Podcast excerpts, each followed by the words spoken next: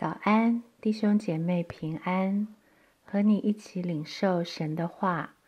彼得前书二章四到五节：主乃活石，固然是被人所弃的，却是被神所拣选、所宝贵的。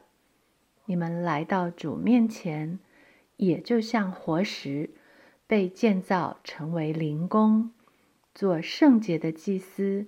借着耶稣基督奉献神所悦纳的灵祭，有选择就有放弃。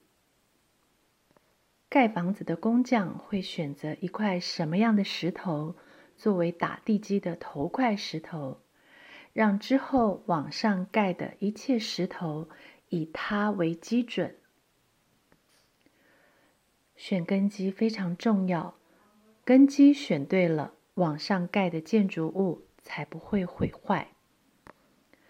讲到毁坏，还记得前面一章十八节说，我们得赎不是凭着能坏的金银等物，乃是凭着基督的宝血。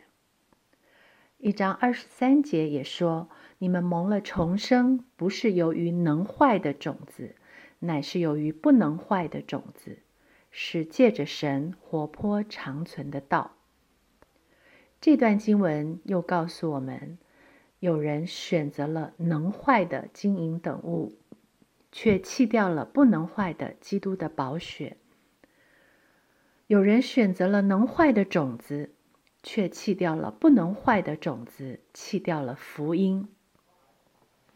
主乃活石。他们居然把这活活的救恩磐石丢弃了，不凭基督鲜活的宝血，却选择凭着能坏的金银等物，也就是靠着律法来管住人的根基之下，行出祖宗传流虚妄的行为。他们把福音丢弃了，不靠神活泼长存的道。却靠了能坏的种子，永远结不出重生的生命果子。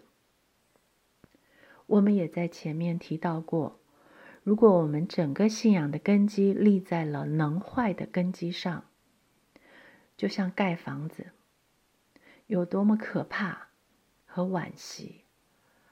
不管在上面盖了多高的房子，都会倒塌。